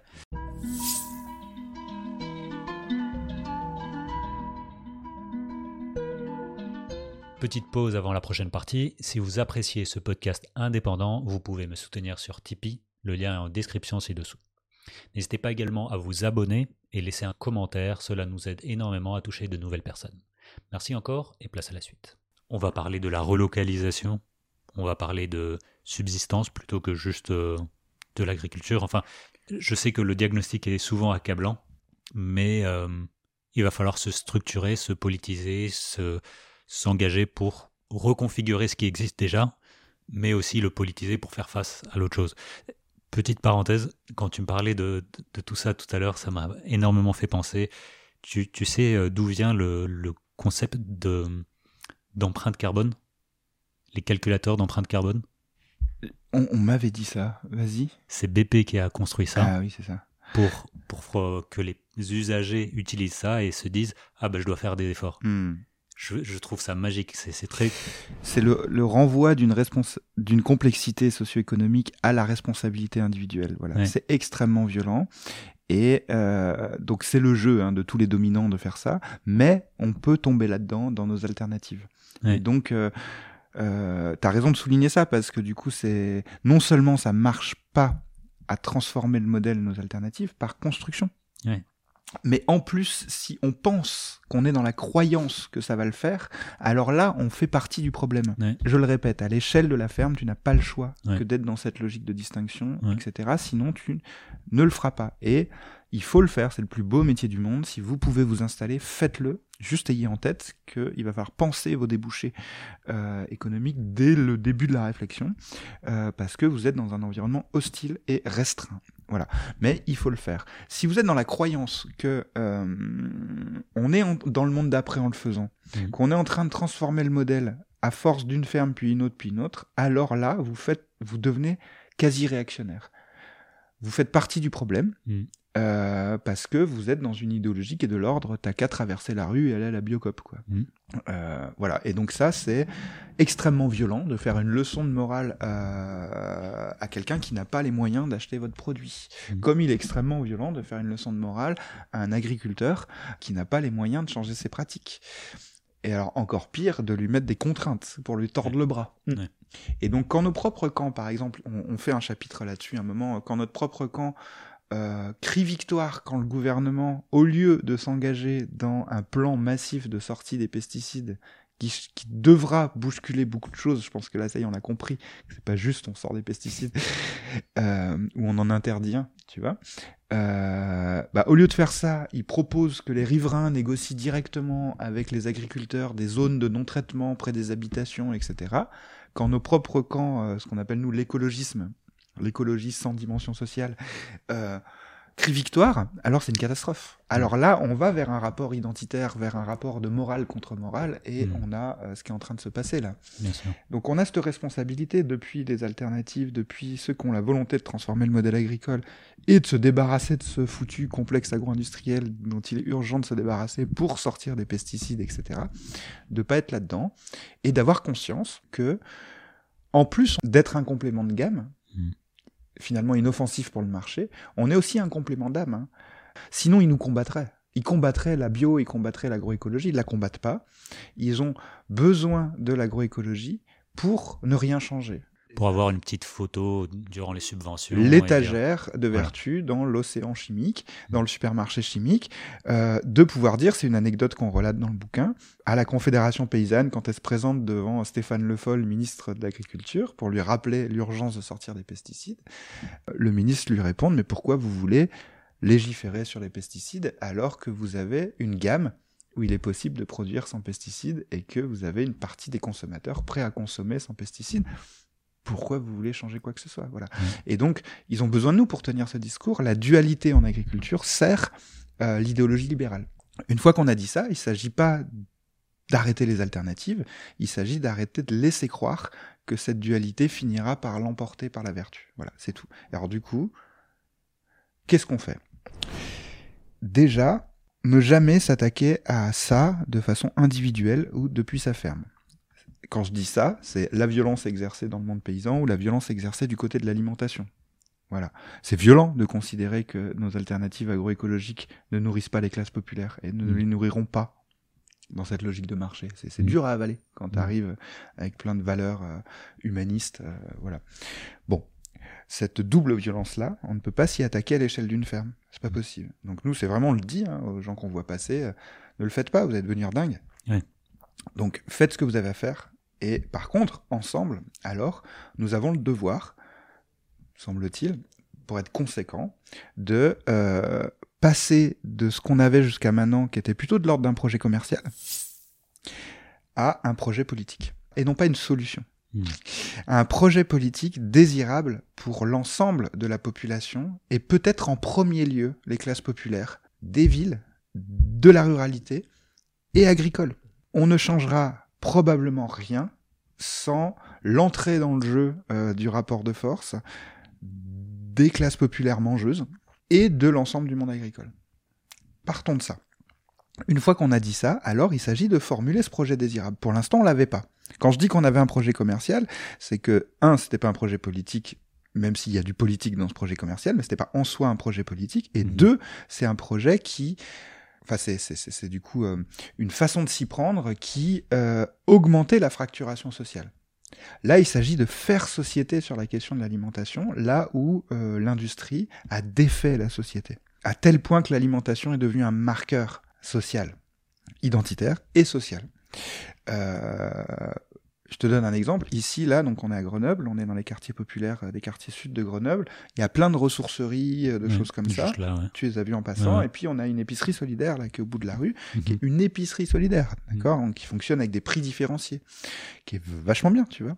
Et ben, il y a plein de gens euh, qu'on rencontre qui ne sont même pas allés regarder le, prix des étiquettes parce que ça ressemble à un truc qui ressemble à une biocop de loin alors que c'est pas du, euh, une biocop ou un magasin j'ai cité deux fois biocop un magasin qui est uniquement sur la bio en direction des publics qui ont les moyens de se les payer et donc il y a, y a une espèce d'imaginaire marqué socialement que c'est pas pour toi quoi. Voilà. Donc euh, on, ça c'est ce qu'a produit l'industrie. Donc il s'agit d'avoir ce projet politique désirable et porté par l'ensemble de la population. Construit avec eux avec l'ensemble, les plus pauvres d'entre nous, euh, les paysans, les pas paysans, euh, les salariés de l'industrie euh, agroalimentaire qui probablement, c'est pas par vocation, qui se sont mis des charlottes sur la tête et, et, à la chaîne dans une usine, etc., etc. Et à quoi ressemblerait ce projet? Donc là, c'est là où s'arrête notre prétention. Hein. Nous, on a mmh. essayé de donner déjà cette affirmation que c'est mmh. de ça dont on a besoin, et ensuite de suggérer des éléments qui seraient des ingrédients de ce projet. Mais voilà, tu vois, j'emploie pas le mot solution. Hmm. Parce qu'à ce stade, il n'y a pas de solution. Euh, et on se, même on se garde du fameux solutionnisme, tu vois, même politique. Euh, c'est bien un projet qu'il va falloir construire ensemble. Hmm. Dans ce projet-là, et parce que ça, ça, veut pas, ça veut dire tisser des alliances qu'on n'a jamais fait. Euh, avec des syndicats, avec, euh, des centres sociaux, avec des associations pour la défense du logement, etc., etc. Voilà.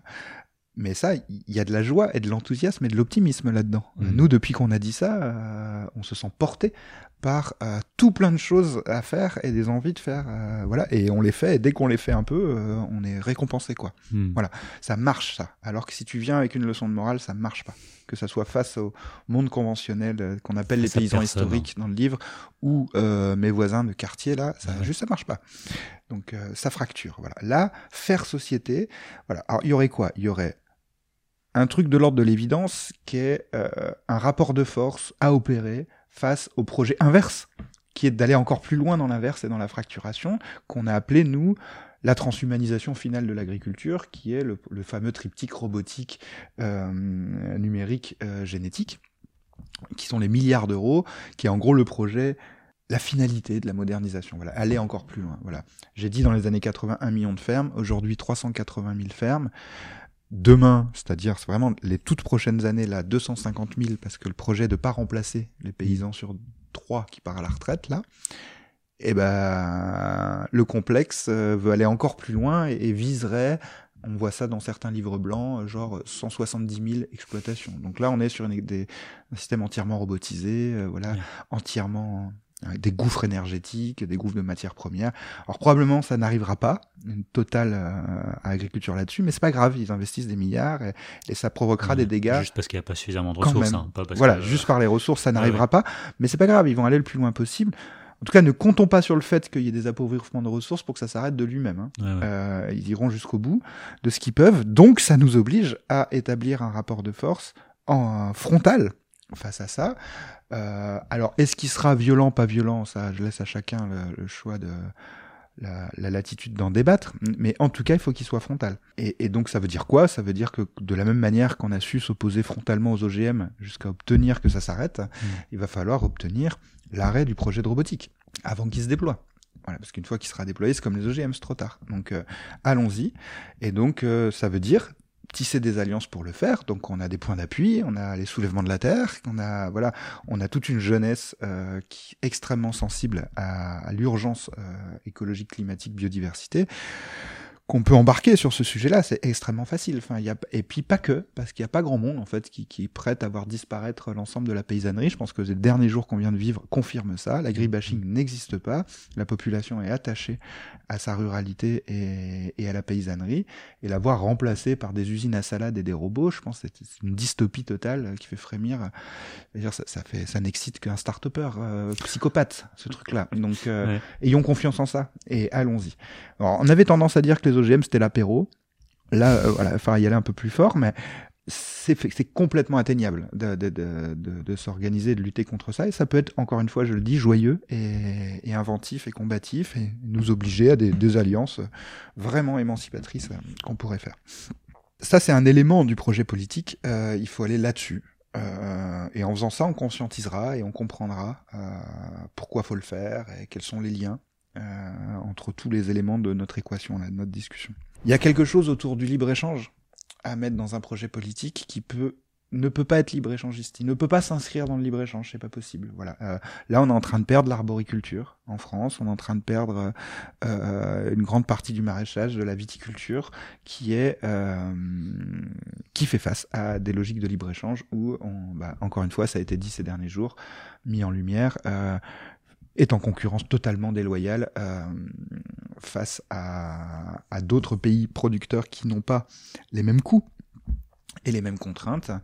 Euh, et donc, tant qu'on sera dans cet environnement-là ultra-libéral, et pas de bol hein, en France, hein, on fait partie de l'Union européenne, voilà. Et donc ça, ça passe aussi à intégrer ça vraiment profondément dans notre pensée politique dite progressiste, parce qu'il y a encore du chemin à faire. Autant, euh, autant on va trouver beaucoup d'alliés euh, dans tous ceux qui sont comme ma génération, euh, politiquement, dans l'époque de l'altermondialisme et tout, on, on, on va vite tomber d'accord contre le Mercosur, contre mmh. le, le TAFTA, le CETA, euh, des grands projets.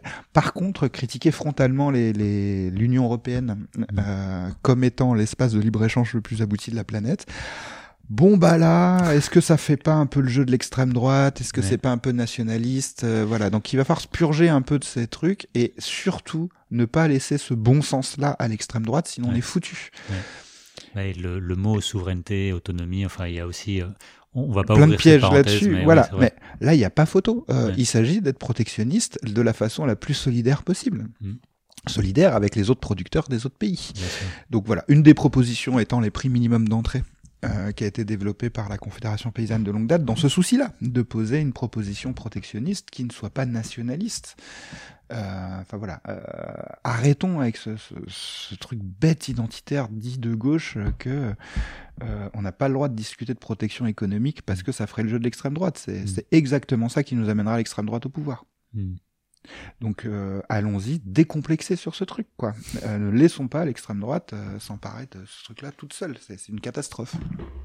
Donc euh, voilà, donc ça, ça fait son chemin. Je pense que on a bougé aussi ces quelques dernières années. C'était presque tabou ça il y a encore quelques années. Maintenant, ça y est, ça. Je pense qu'on est plus, voilà, on est nombreux à le penser. Donc alors voilà, là j'ai cité les prix minimum d'entrée, non pas encore une fois comme une solution, mais comme un imaginaire un peu concret. Euh, et peut-être c'est ça sera insuffisant, donc il faudra faire d'autres choses. Mais euh, voilà, donc le prix minimum d'entrée, hein, c'est en gros euh, ne rentre pas sur le territoire un produit qui n'est pas au prix du coût de production du pays qui importe. Donc pour protéger l'agriculture domestique. Euh, et donc la concurrence existe toujours, mais va s'opérer sur d'autres critères que euh, le coût de production. Mmh. Voilà. Bah, bah, Peut-être des fois on aimerait mieux une fraise espagnole juste parce qu'elle est meilleure au goût et pas juste parce qu'elle est moins chère. Voilà. Et peut-être des fois ça vaut le coup de se spécialiser parce qu'il y a des gens qui ont du savoir-faire. Je sais pas, le comté restera le comté quoi. Mmh.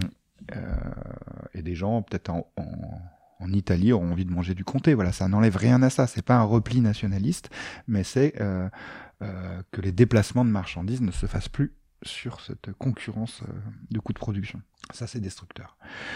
Et ensuite, il y a quelque chose autour de euh, beaucoup plus, on va dire, révolutionnaire, dans le sens euh, interroger la valeur marchande et interroger le fonctionnement du marché, euh, et qui est de l'ordre de la socialisation. Il s'agit de faire euh, de l'agriculture un commun, euh, de l'alimentation un commun, donc de l'agriculture, donc euh, de la technologie pour la faire, etc., etc., pour en revenir au geste de l'atelier paysan. Mmh. Et pour faire ça, on socialise. Donc euh, nous, c'est ce qu'on essaye de faire à notre micro-échelle expérimentale, de socialiser du savoir technique. Mmh.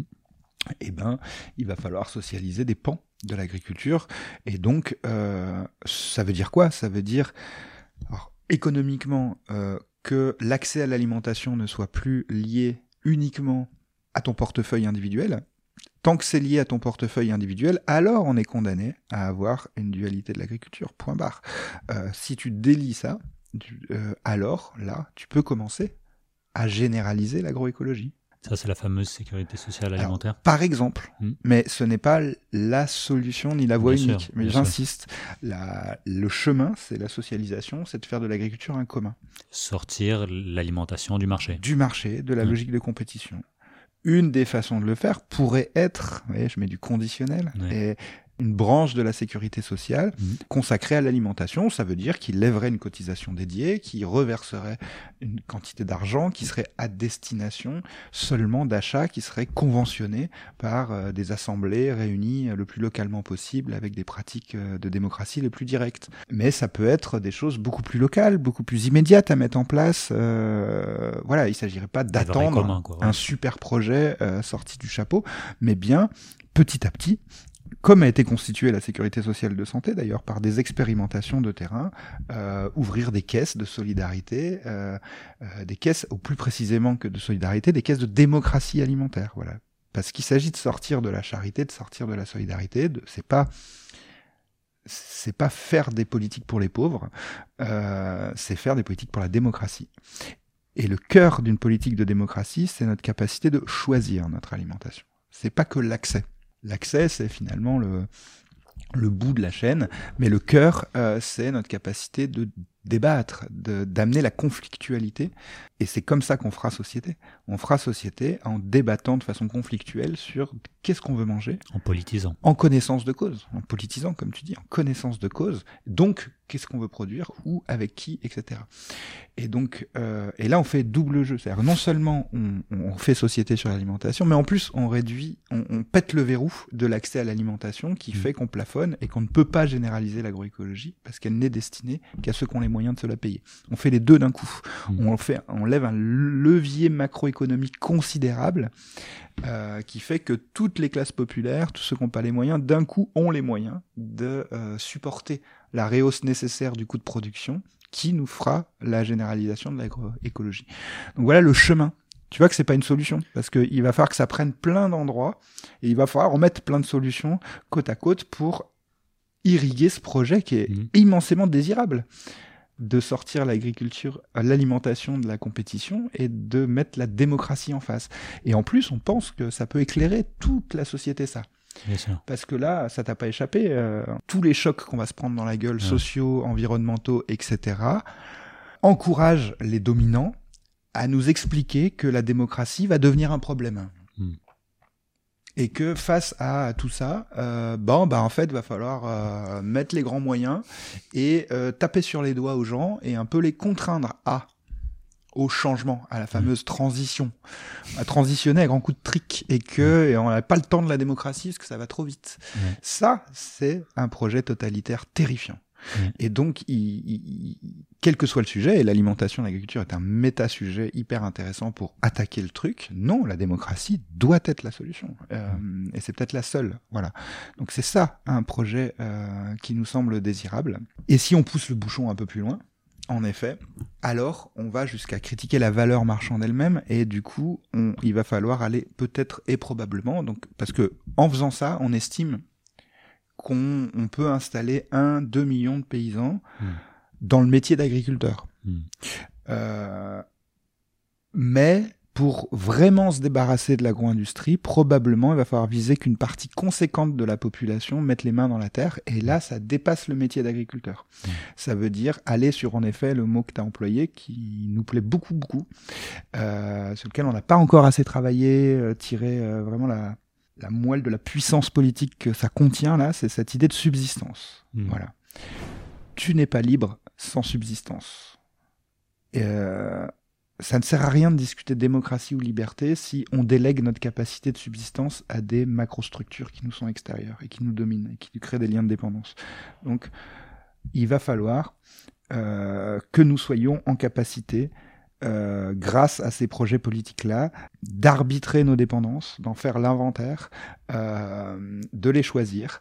Il y a ça dans la relocalisation dont tu parles, de pouvoir accéder à notre capacité collective de subvenir aux à nos propres besoins.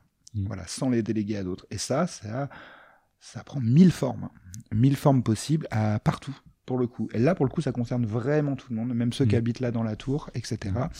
Euh, et là, on va pouvoir, euh, oui, en effet, s'adresser à tout le monde, ne et pas juste sur le manger, mais sur le produire. Voilà, ça ressemble à ça, à un projet politique. Bah écoute, euh, en effet, c'est pas des solutions, mais je pense que mettre des jalons euh, ici et là peuvent permettre l'imaginaire. Beaucoup de Oui. personnes parlent de, manque On a d'imaginaire. besoin de la ligne, voilà, on a besoin Voilà. d'une espèce de, de, de truc qui nous porte, et les solutions, il y en a plein à décliner dès maintenant, euh, Ouais. en creux de tout ce que je viens de dire là. hein. évidemment. Allez, j'essaye des fois de, synthétiser ce qu'on a dit. Évidemment, on a brossé un tableau très large de l'alimentation, du métier, mais aussi de la condition paysanne. Si, si, on doit synthétiser ça, à un moment, tu, vous notez cette phrase ici, passer d'une société avec des paysans vers une société paysanne. Comment tu synthétises Est-ce que tu, tu mets un, mot de la fin en général? Je sais pas si je peux ramasser tout le propos en une punchline. euh, j'en ai déjà, j'en ai déjà mis pas mal. Oui, c'est vrai, c'est vrai. Non, je pense que voilà, il y a quelque chose de l'ordre de la liberté là-dedans. Euh, il y a quelque chose d'extrêmement positif alors que, que ça a l'air extrêmement verrouillé, ça mm. l'est. Euh, mais en fait, prendre conscience de son impuissance à changer les choses, c'est quelque chose qui est très moteur. Mm. Voilà. Et nous, on a vécu cette expérience à quelques-uns, euh, qu'on a partagé au sein de notre coopérative, qu'on a diffusé au sein de nos partenaires. Ça a rencontré les mêmes préoccupations. Euh, je pense que dans nos travaux, on n'a pas écrit grand-chose de nouveau. Tu l'as dit tout à l'heure, on a plutôt mis des éléments mmh. déjà en tête et permis de la compréhension et le dépassement de l'impasse. Et, et, ben en fait, ça fait du bien. Mmh. Voilà, ça fait vraiment du bien. Nous, on est porté par ça, tout autant qu'on est porté par euh, ce qui est magnifiquement développé euh, dans les alternatives. Et, et voilà, non. Euh, arrêtons de nous penser dans le monde d'après. Euh, n'augmentons pas les fractures euh, parce que sinon ça va mal finir. Euh, voilà, ça c'est très très d'actualité. Saisissons toutes les occasions de nous parler là où la, la société nous divise et ça va marcher en fait. Parce que il y, a, y a probablement pas de mur. Et on dit souvent on va arriver dans un mur et puis hmm. soit ça va réveiller tout le monde, soit ça va complètement changer les règles du jeu. Moi, on est plusieurs à penser qu'il y a, ça fait des dizaines d'années qu'on nous la vend cette histoire du mur là, et que euh, il y a, oui, il y a des, il y a des seuils de franchis euh, non réversibles. Ouais, ça, ça existe. Euh, par contre, le mur, on sait pas quoi. Donc, attendons pas le mur. Euh, par contre, les situations s'aggravent et donc euh, voilà, faut qu'on soit euh, n'aggravons pas le problème nous-mêmes, soyons euh, hyper ouverts à, à, l'écoute de toutes les contradictions et, et voilà. Et, et, et, avec cette vue sur les choses, c'est sûr ça produira ça produira des choses. Ça on en est convaincu. je, je, finis toujours par une recommandation d'un livre ou d'un film ou quelque chose pour que les gens continuent par après. On en a parlé de, de plusieurs. Tu as parlé de Bernard Lambert, on a parlé de François Jarige, on a parlé de beaucoup de personnes. Est-ce qu'il y en a un qui, que tu aimerais partager? De totalement complémentaire à, ce qu'on a dit là, qui développe. Euh, allez, je vous en cite trois. Un qu'on cite beaucoup dans le bouquin, c'est Le sacrifice des paysans de Pierre Bitoun et Yves Dupont. Qui documente l'ethnocide paysan euh, qui a eu lieu. Donc vraiment une approche anthropo-sociologique de cette période-là et qui aide à à savoir c'est qui l'ennemi, c'est qui l'ami, euh, c'est mm. qui la victime, c'est qui le bourreau. Euh, voilà, et c'est très important de se poser sérieusement ces questions euh, dans le monde agricole. C'est complexe le monde agricole, donc lisez ça. un autre, c'est Aurélien Berland qui a écrit quelque chose qui s'appelle Terre et liberté aux éditions La Lenteur et qui du coup appuie cette question de l'autonomie. Mm-hmm. Euh, il, faudrait une punchline là, autour de l'autonomie, tu vois, mais euh, un mot de la fin, il est de cet ordre-là. L'autonomie politique, c'était quelque chose d'assez puissant, en fait. Euh, et, et, donc, euh, bon, on pourrait nommer Castoriadis, on pourrait nommer voilà certains nombre de penseurs, mais il y a il y a quelque chose là de trop peu connu en fait dans notre patrimoine de pensée. on est loin d'avoir tout exploré, d'avoir tout essayé, et, et voilà, et on peut s'appuyer sur un patrimoine d'autrices et d'auteurs qui ont dit des choses. Et donc Aurélien Berland est un contemporain, hein, est un quelqu'un d'assez jeune philosophe et donc euh, qui euh, nous rappelle tout ça a mis ça dans un bouquin qui s'appelle Terre et Liberté et parle de cette question de la subsistance mm-hmm. euh, et cette question de d'idéologie de la délivrance qui sous-tend ces idéologies transhumanistes là euh, et pour l'opposer à finalement cette idée d'autonomie. Voilà, on est libre non pas quand on est délivré de la tâche, on est libre quand on est en capacité de subvenir aux besoins de sa propre communauté. Voilà, et là il y a quelque chose d'extrêmement puissant où on peut s'adresser euh, au-delà de nos cercles euh, un peu anticapitalistes ou très politisés. C'est quelque chose d'extrêmement évident en fait pour des gens normaux qui sont pas psychopathes du capital, et il y en a plein. Un autre très important, c'est la traduction de textes qui avait une dizaine d'années, qui s'appelle justement La subsistance, toujours aux éditions La Lenteur. Avec une figure d'une écoféministe matérialiste, Maria Mise, et Véronica Bernolt, et donc euh, qui, euh, pendant 30 ans, ont essayé de faire le lien entre euh, les dégâts du libéralisme nord-sud, la question des femmes, sur en fait comment leur capacité de subsistance a été confisquée par le capitalisme en mmh. les mettant dans un rôle de femme au foyer, mmh. et comment le féminisme ne doit pas juste se contenter euh, de finalement accompagner les femmes à faire la même chose que les hommes dans un monde dessiné par les hommes, euh, mais bien par cette entrée de la subsistance, alors il y a une puissance accumulée depuis des centaines d'années euh, mmh. par les femmes depuis leurs conditions données par le patriarcat, qui peuvent être explosivement révolutionnaires dans une perspective de subsistance. Donc voilà, la place des femmes est centrale est absolument central. Euh, voilà, et donc c'est un pavé hein, qui a été de traduction de ces textes allemands qui n'avaient jamais été traduits, qui est hyper important, avec la question agricole qui est, présente. Et donc euh, voilà, Maria Mise, par exemple, a accompagné euh, euh Vandana Shiva dans les années 90, a, mm. a, accompagné les mouvements de femmes indiens, indiennes en Inde, paysans, paysannes etc etc donc euh, alors là allez voir ça c'est extrêmement peu connu euh, il y a quelque chose d'extrêmement puissant là dedans et quelque chose de beaucoup plus récent euh, c'est donc moi j'encourage à lire aux éditions à la collection Anthropocène notre camarade Bénédicte Bonzi donc qui a fait un travail d'étude sur l'aide alimentaire mmh. et donc qui nous a aidé vraiment là nos organisations agricoles à prendre la mesure de ce qu'elle a inventé comme concept. Je ne sais pas si on appelle ça un concept, mais euh, elle a forgé le terme de violence dans l'alimentation. Hmm.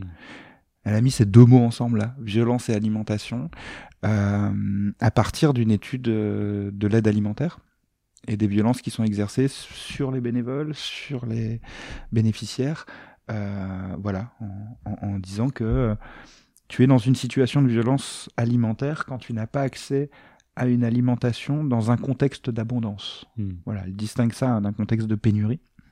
Mais dans un contexte d'abondance, voilà, il y a des violences qui s'exercent et du coup, elle, elle opère ce continuum avec les violences dans le monde agricole.